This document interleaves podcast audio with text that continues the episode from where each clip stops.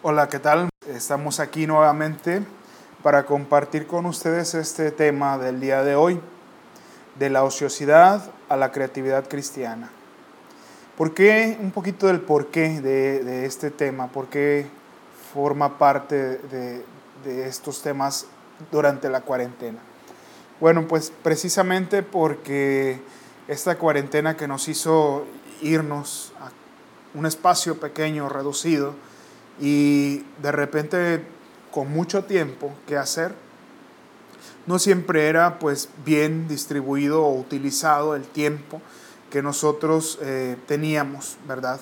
En este espacio tan reducido. Y prueba de ello fue que inmediatamente se vino las vacaciones de Semana Santa y de verano y que hubo suspensión de actividades ordinarias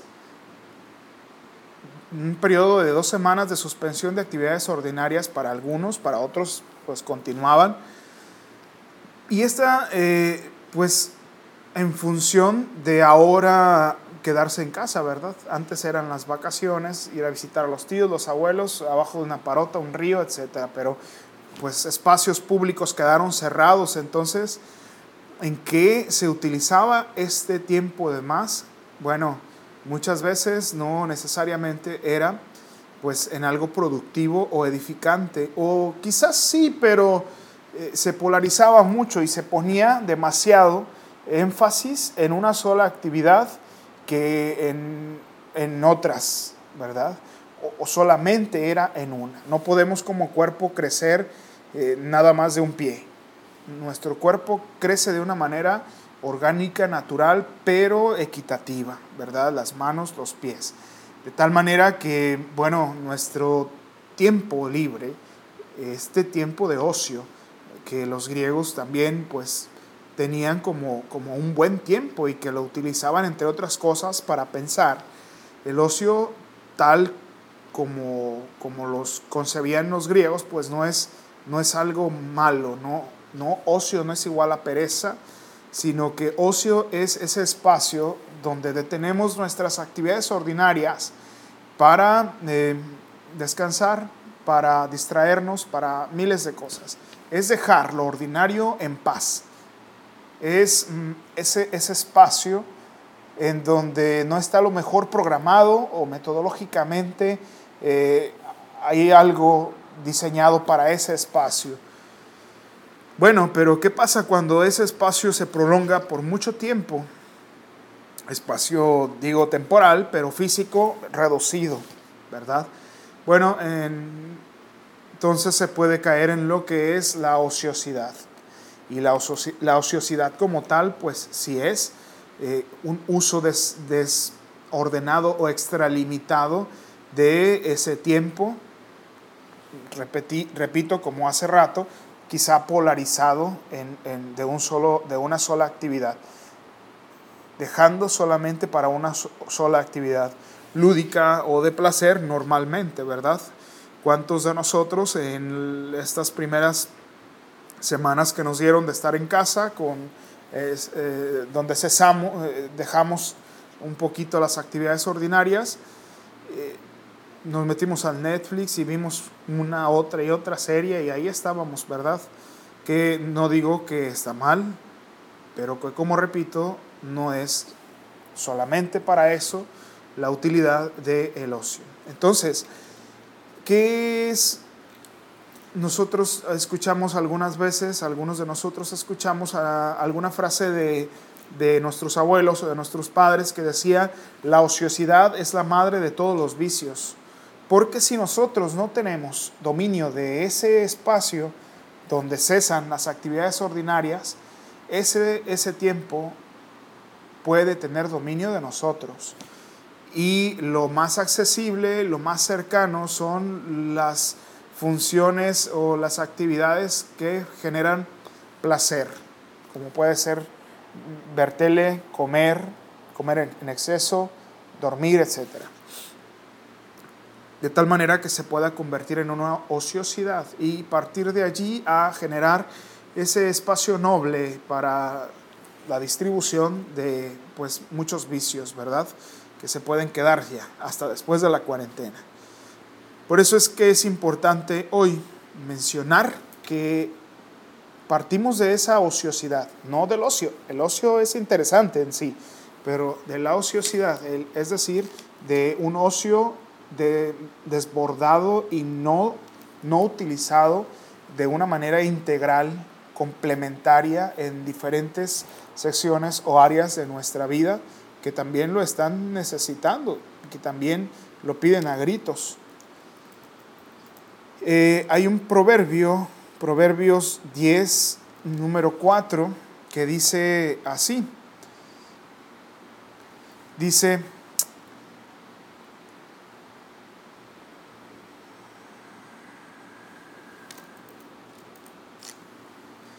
eh, permítanme tantito, Proverbios 10, 4. La mano perezosa atrae la pobreza, la mano diligente enriquece, se enriquece. La mano ociosa trae la pobreza, la mano diligente, eh, laboriosa, enriquece. Y no hablo o no habla precisamente el proverbio del dinero, sino de todos los bienes que nosotros podemos eh, poseer y administrar, tanto físicos como espirituales y emocionales. Una mano ociosa empobrece espiritualmente, se empobrece emocionalmente, se empobrece relacionalmente, pero una mano diligente, trabajadora, laboriosa, enriquece su vida, enriquece sus relaciones, enriquece su espíritu.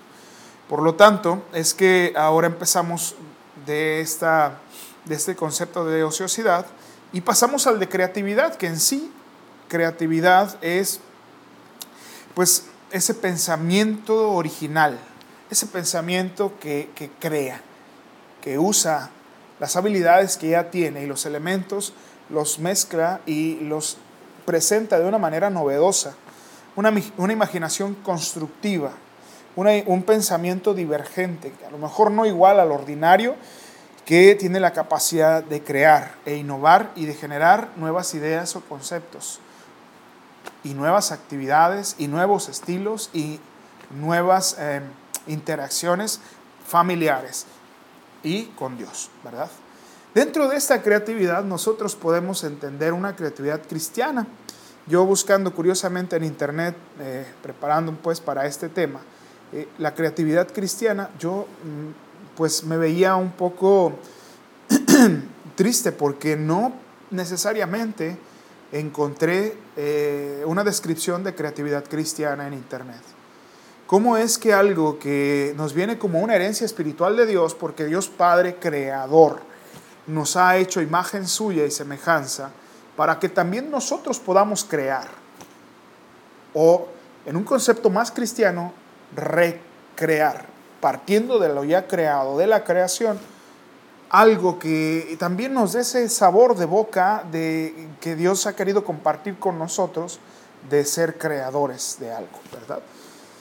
Y en ese sentido, pues, creatividad cristiana, eh, al no encontrar yo un concepto como tal en Internet, pues me di a la tarea de hacer una reflexión, utilizar ese tiempo de ocio para después mm, generar un poco eh, una comparación con la metodología eh, de, Dios Padre Todopoderoso, Creador, desde lo que el Espíritu Santo y mi pobreza de comprensión pude adquirir del Génesis su capítulo 1 y crear un poquito eh, siete elementos, siete elementos de la metodología o de la pedagogía de la creación de Dios para convertirnos nosotros en personas con una creatividad cristiana que venza la ociosidad y que utilice el ocio que próximamente ya vamos a volver a tener seguramente porque vienen las vacaciones de, verano, eh, las, cesan las actividades en las,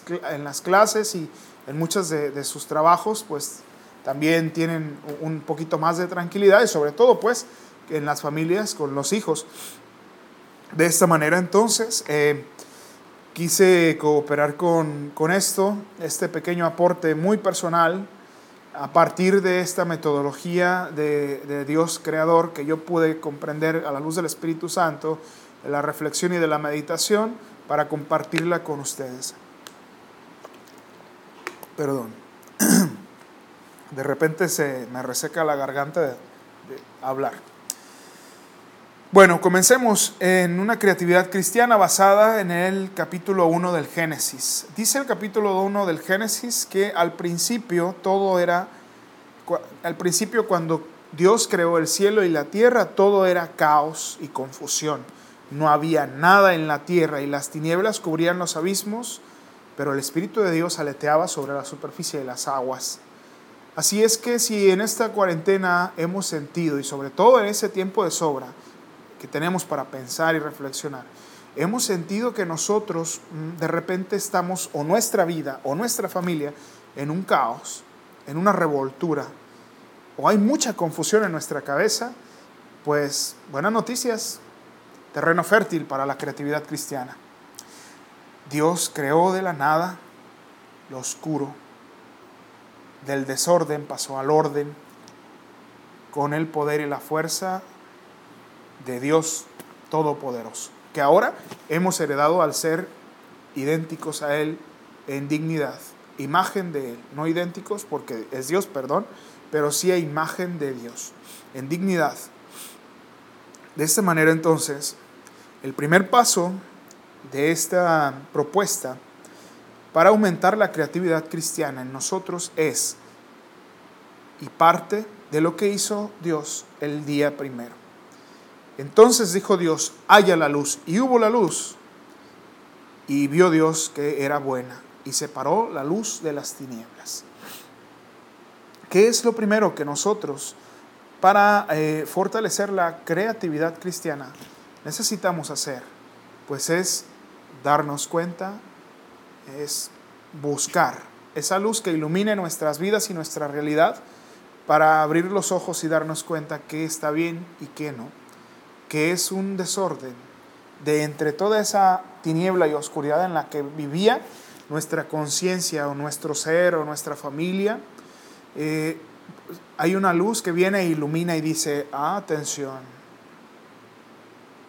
Así como en la noche cuando vamos a cama para dormir, encendemos la luz y vemos que si hay una camisa en la cama, que si los zapatos están a medio pasillo, que si el vaso de agua de la noche anterior está allí todavía lleno de esquilines.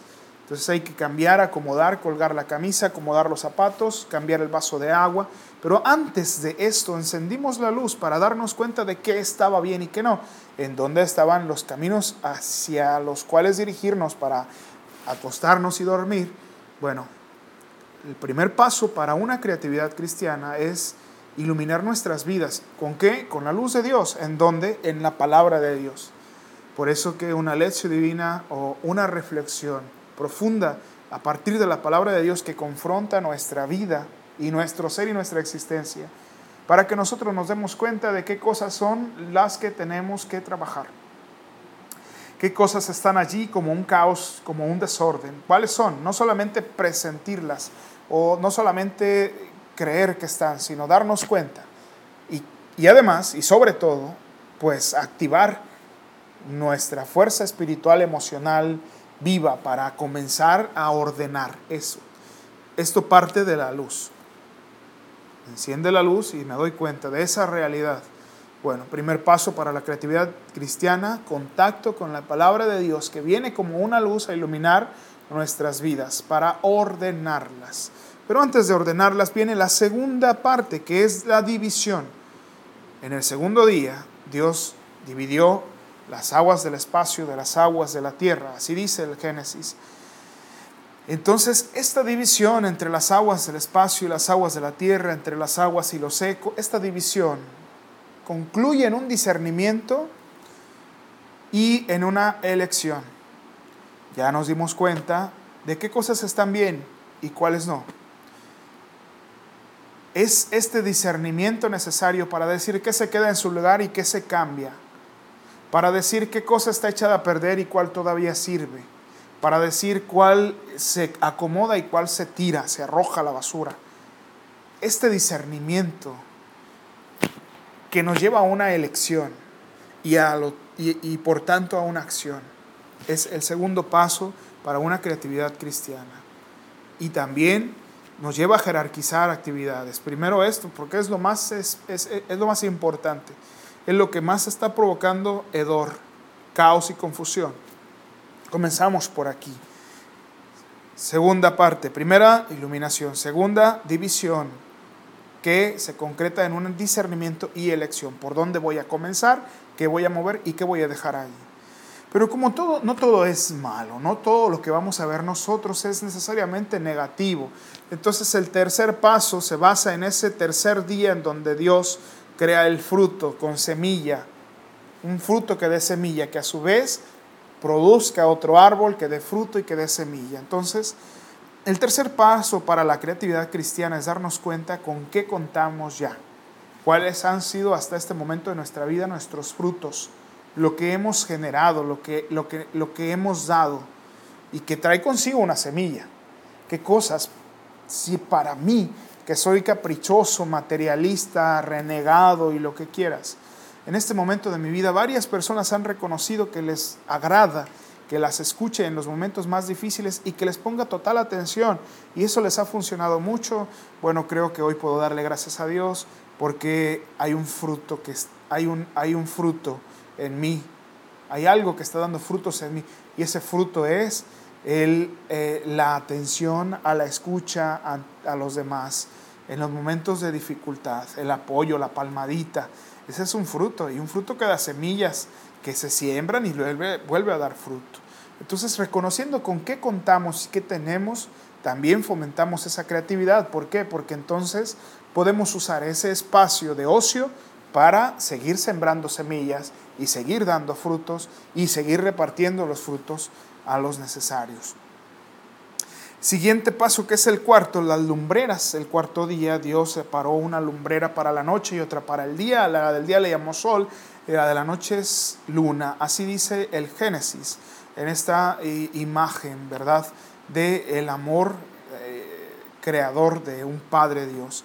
Y que estas lumbreras hoy yo quiero representarlas con los valores y virtudes con todo ese bagaje axiológico, pero también moral cristiano, que está presente en la vida personal y familiar, que son convicciones que están allí, que nos rescatan de la peor catástrofe. Son las raíces profundas que a pesar de que el viento se pone fuerte, no nos mueven, nos mueven, pero no nos sacan, no nos destruyen, nos hacen estar firmes es necesario que en nuestro tiempo de ocio dediquemos y fortalezcamos esas lumbreras y hagamos actividades en torno a que se fortalezcan y se ejecuten esas lumbreras que son valores, virtudes, eh, esto que ya está en nosotros, que las raíces se vayan ensamblando todavía más.